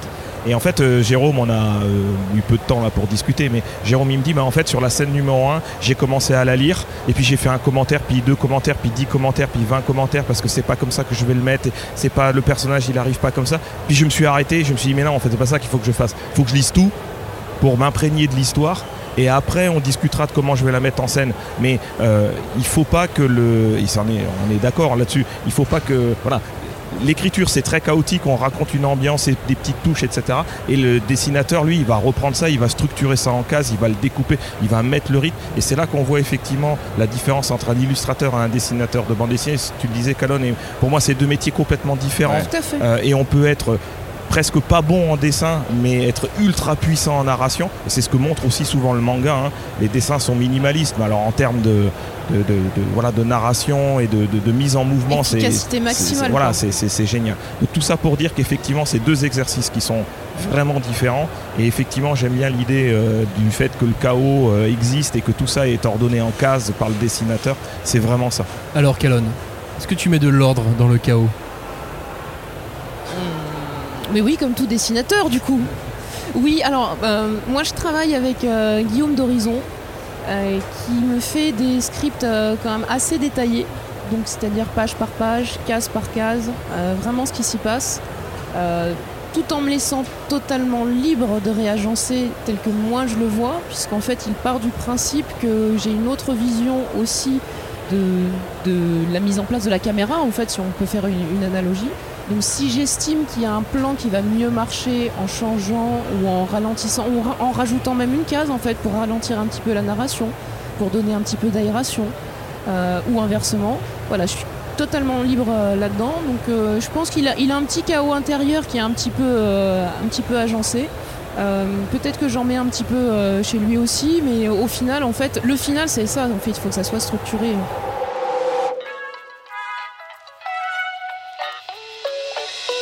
Chaos et structure, ce n'est pas un problème pour Calonne. L'expérimentée dessinatrice a tout connu, de l'arrivée du manga en France au premier mouvement de création dans l'Hexagone.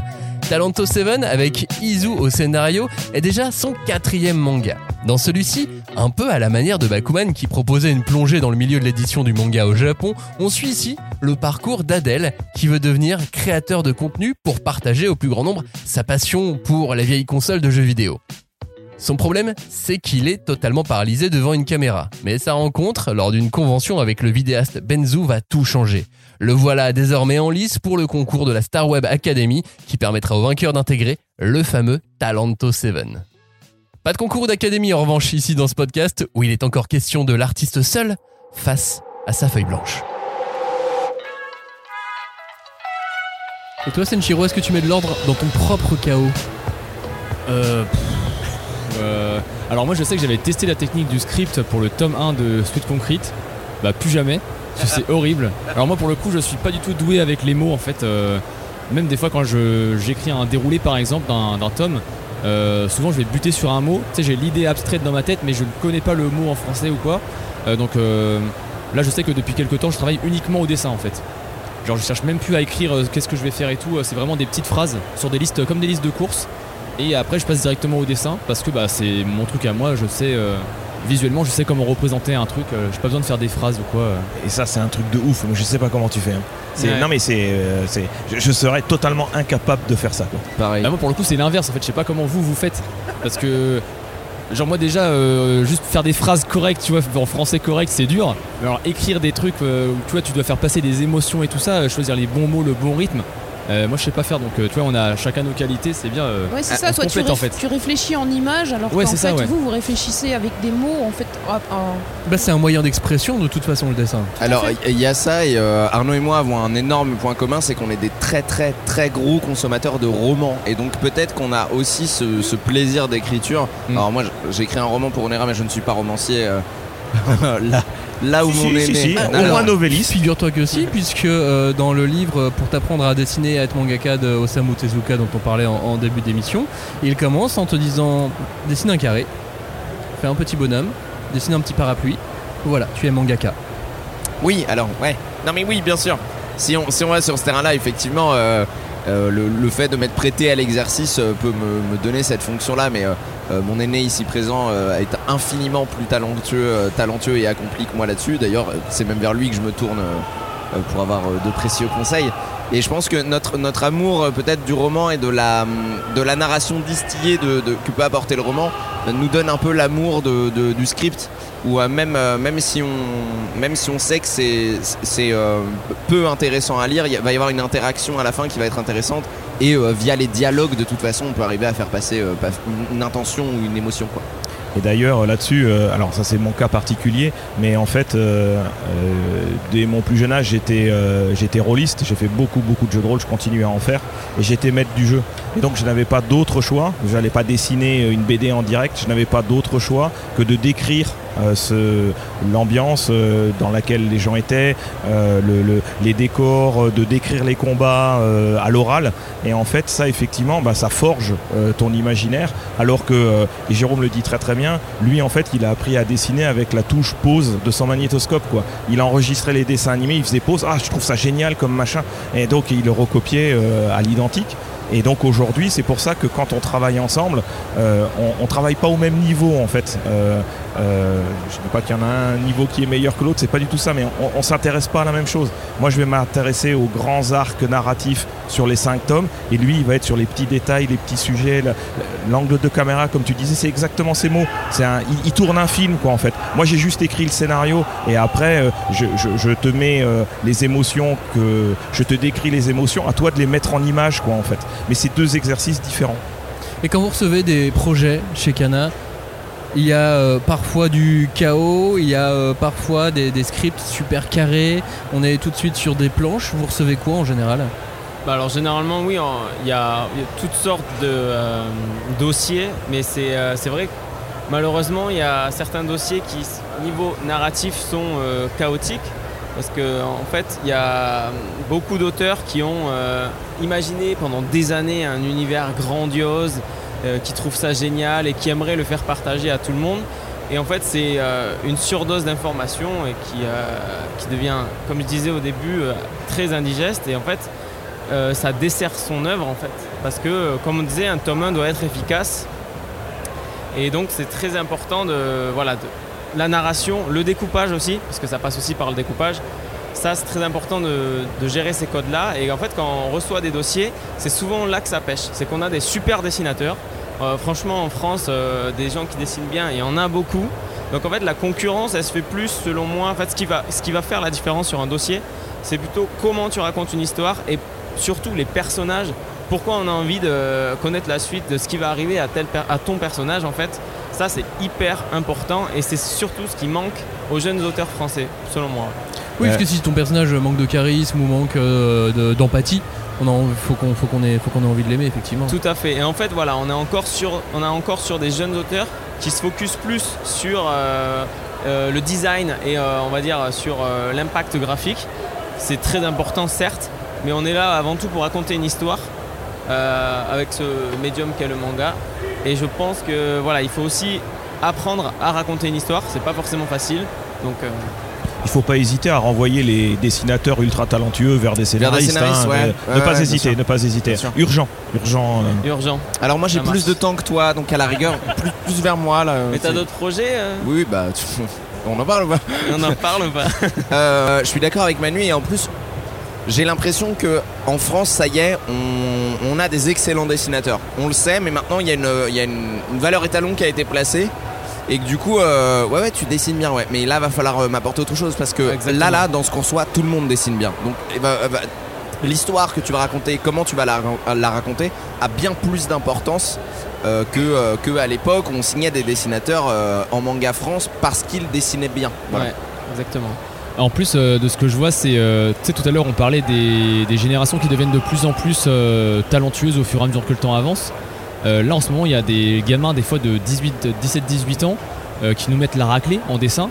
Mais quand tu leur demandes alors t'as fait des planches? Ah bah non Et du coup en fait les mecs ils ont 17-18 ans, ok c'est des cracks en dessin, mais ils vont avoir besoin d'au moins peut-être 4-5 ans à faire des BD, des BD, des BD pour développer une narration, euh, développer des, des, des- des persos, euh, avoir quelque chose à raconter aussi.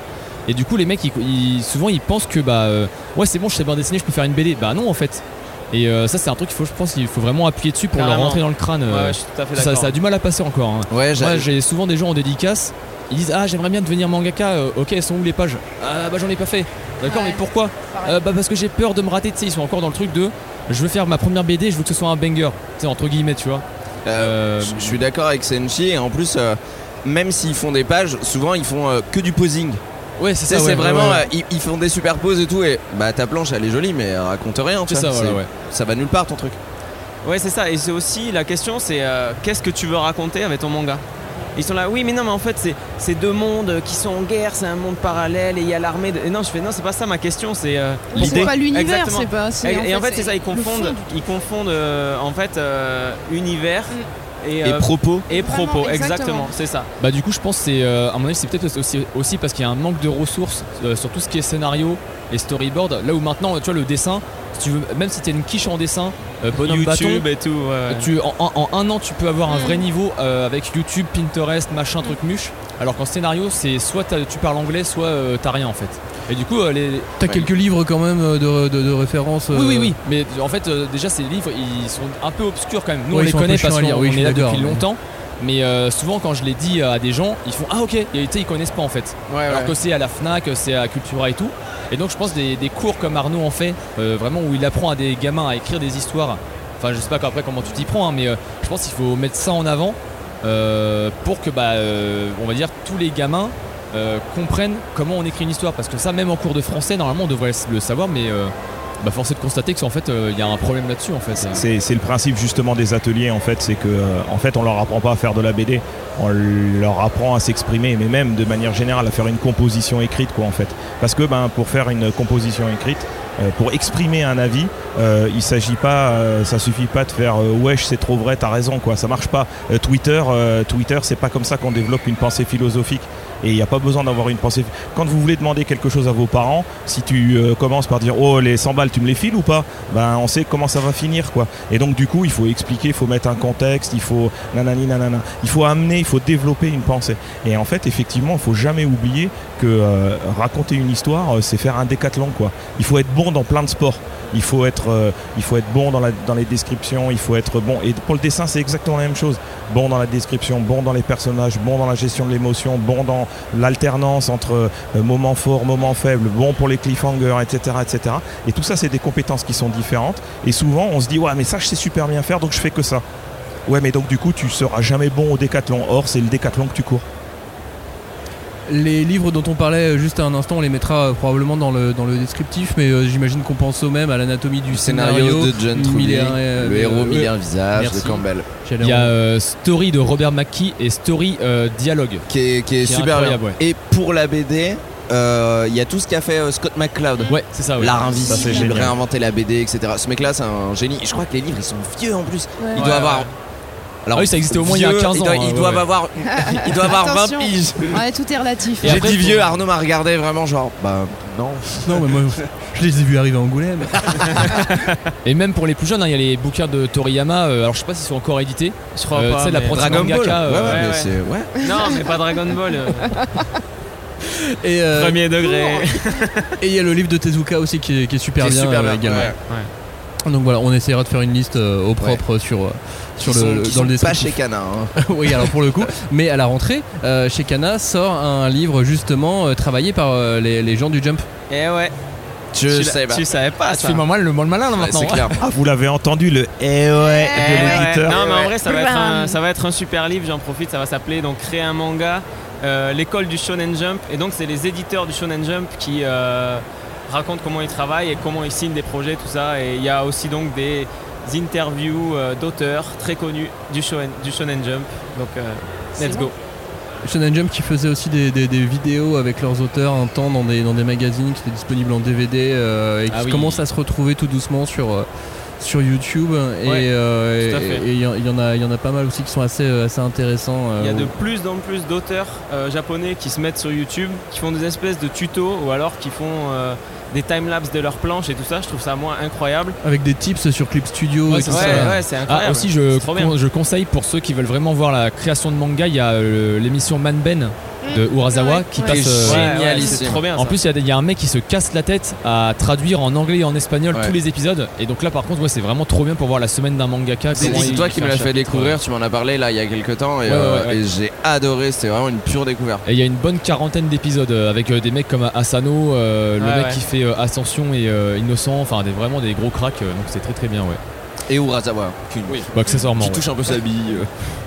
Pour euh, finir sur euh, une, euh, une bonne note euh, cette émission, est-ce que vous avez fait euh, sur cette Japan Expo une rencontre assez, euh, assez marquante ou, euh, ou, un, ou un jeune auteur en devenir où vous vous êtes dit ah Euh, alors j'en ai eu. Tu veux? Vas-y, vas-y, je t'en prie. Alors j'en ai eu deux. Euh, il y a- J'ai rencontré un gars, un dessinateur que je suivais depuis euh, des années, qui est un peu comme euh, mon idole quoi. Et j'ai passé une journée avec lui à côté euh, sur le stand de Copic à bosser tous les deux. Donc ça c'était trop bien, j'aurais jamais cru que ça arriverait. Et il y a eu il y a un petit gars donc, que j'avais déjà croisé il y a deux semaines à, à un festival BD de Amiens. Euh, en gros qui est bah, un petit jeune qui fait de la BD. Et là je l'ai revu maintenant, euh, aujourd'hui je crois ce matin. Euh, et donc c'est à lui que j'ai dit euh, bah en novembre on se revoit, tu me dois 15 pages. Donc euh, ça j'aime bien, ça, ça les motive et tout. Et les mecs c'est un, Ah, un petit, un petit défi. Et tu sais, comme c'est un peu des ados, ils ont l'âme rebelle, ils font ah ouais, ouais 15 pages, je vais, le faire- je vais en faire 20 tu vas voir. euh, voilà. Donc ça c'était cool. personne n'a n'a croisé Tsukasa Ojo Non. Moi, le pire, c'est que si, c'est que quand Jérôme me dit Eh, t'as vu le gars là? Et je vois un mec qui rentre dans une voiture, bah c'était Tsukasa Ojo. Ouais, merci. Ah, super. Super. super timing. Merci. Non, moi c'est surtout euh, des auteurs qui étaient venus la- l'année dernière et euh, dont on voit euh, l'avancée, c'est cool. euh, ben, en fait, quand on fait des critiques, euh, c'est très important de ne pas casser leurs rêves. Il faut pas, surtout pas les décourager, parce que ce serait tellement bête, je trouve. Et euh, en fait, de voir une évolution euh, en un an, de voir à quel point le gap qu'il y a de- par rapport à l'année dernière, c'est vraiment euh, c'est encourageant à la fois pour nous et pour eux, je trouve. Et euh, donc voilà, on suit quelques auteurs qui ont beaucoup de lacunes, mais on les suit de près certains. Donc c'est voilà, c'est cool ça. Et dans la team Kana maintenant vous vous connaissez tous? Ouais, alors j'ai eu une rencontre aussi, euh, je fais une dernière parenthèse. Hmm. Euh, je, sais pas, je sais pas trop si je peux en parler, au pire on pourra, mais euh, il y a un éditeur japonais qui est venu, euh, qui est venu nous voir, euh, c'est euh, euh, c'est l'éditeur de l'Atelier des Sorciers, de Drifting Dragons, etc. Monsieur Terayama. Exactement, qui est venu nous voir et euh, il y avait Jules qui était avec lui, euh, que on connaît Ouais, bien, Jules Colich qui était dans un il y a deux épisodes de cette émission. et bah qui est venu pour nous dire qu'il avait adoré Onera et que euh, et que euh, il avait bien kiffé et qu'il était très content donc on leur a fait mais je crois les meilleures dédicaces qu'on a pu faire et c'était vraiment un honneur de pouvoir euh, discuter euh, discuter avec eux et tout c'était vra- vraiment très très chouette quoi Jules euh, qui est fan d'Onera depuis la première heure. quand ouais même. ouais, ouais, et, euh, qui, a été vraiment euh, euh, rempli d'éloges et rencontrer un éditeur pareil euh, c'était c'était magnifique on a pu bien discuter c'était vraiment cool Et qui est maintenant donc responsable éditorial de Vinland Saga ou de One Dance. Exactement. exactement c'est c'est pour ça Deux que c'est petites séries qui vont commencer comme Ouais, ça. ouais, mais c'est pour ça que c'était super honorifique de, de pouvoir tra- euh, euh, euh, papoter avec eux euh, pendant un temps, euh, vraiment trop chouette. Merci beaucoup d'avoir participé à cette émission. Si vous voulez dire un dernier mot, c'est le moment ou jamais. Euh, ouais, bah, je vais rebondir sur ta dernière question qu'on n'a pas fini, à savoir est-ce qu'on se vrai. connaît tous chez Cana Oui, on se connaît tous chez Cana, je pense qu'on est tous une grande famille euh, et qu'on s'entend tous. euh, tous très bien, hein, même, même Junior, franchement, on est, on est tous très très bien chez Cana et on se connaît que ce soit avec les libraires, entre auteurs, avec les, les équipes de com, d'édito, de com, de, de, euh, même de market, hein, euh, on, on s'entend tous euh, de manière très chouette, c'est pour ça qu'on est tous réunis ici et, euh, et un grand merci, un grand merci à Cana de- d'être là pour nous. travail collectif, encore une fois, c'est ce que tu disais tout à l'heure. hein. Avec Ouais, grand plaisir. Ça c'est cool, c'est vrai qu'on est on- là limite on est les auteurs là, sur la Japan on était une équipe de foot carrément. Euh, bien sûr. On est là en- donc c'est vraiment cool de tous venir nous faire venir à chaque fois pour qu'on puisse euh, voilà s'échanger. euh, Que des numéros 10 dans ma team. Et ça, oui, c'est, bien sûr. c'est une vraie volonté de Cana de, bah, de créer un, un espèce d'écosystème euh, avec les auteurs, de les les faire se rencontrer, tout ça, et pour qu'ils s'entendent bien et qu'on ait une super ambiance euh, dans les Japan. Et que... Ouais, on en discutait d'ailleurs tout à l'heure. C'est vrai que aussi bien au niveau des auteurs, mais tout le staff et à quel que soit le niveau, en fait, Ouais. que ça soit les libraires, la com, le marketing, l'édito, en fait, on sent que c'est une, une espèce de famille. Il y a il n'y a pas de cette espèce de hiérarchie qui pourrait y avoir de temps en temps. Y a pas, tout est important et en fait on, on en revient toujours à la même chose. C'est un travail d'équipe et en Ouais, fait tous les maillons, tous les échelons sont importants. Même la Big Boss, euh, tu vois, même euh, Christelle euh, Ah, euh, qui était là, euh, qui était là ce week-end. euh, c'est quelqu'un qui est hyper abordable, avec qui on peut bien discuter et qui en plus a été à la place des éditeurs et tout, donc qui est habitué non seulement au terrain, à discuter avec les auteurs et tout, et qui est hyper, euh, hyper abordable. On mange tous ensemble. Il y a vraiment une, une super cohésion d'équipe euh, chez Canin. Quoi. Moi, ce qui me stupéfie, c'est que euh, en fait, tout le monde est au petit soin avec nous. euh, on vient gérer les, les boulets d'au- d'auteurs qui se plantent de hall, qui n'ont pas compris que c'était à 17h et que machin et que bidule. Et à côté de ça, ces mêmes gens-là disent Ah non, mais t'es adorable comme auteur et tout. Non, mais arrêtez tout. C'est vous qui êtes géniaux. Moi, moi je, je me laisse porter. quoi. Et je voudrais juste apporter ma petite touche aussi sur le fait que vraiment Cana est, est un éditeur super et, et je pense vraiment ce que je dis. Euh, et euh, justement, euh, à tous ceux qui veulent débuter, il y a en ce moment, alors c'est plus vrai dans l'écrit que je me tourne vers Cap que dans, que dans le dessin, mais l'autopublication c'est très à la mode. Maintenant c'est assez facile, hein. vous allez sur Amazon, vous avez créé votre compte en 5 minutes et puis votre nouvelle, votre bouquin il peut être vendu au monde entier, etc. Donc moi je ne méprise pas du tout ça.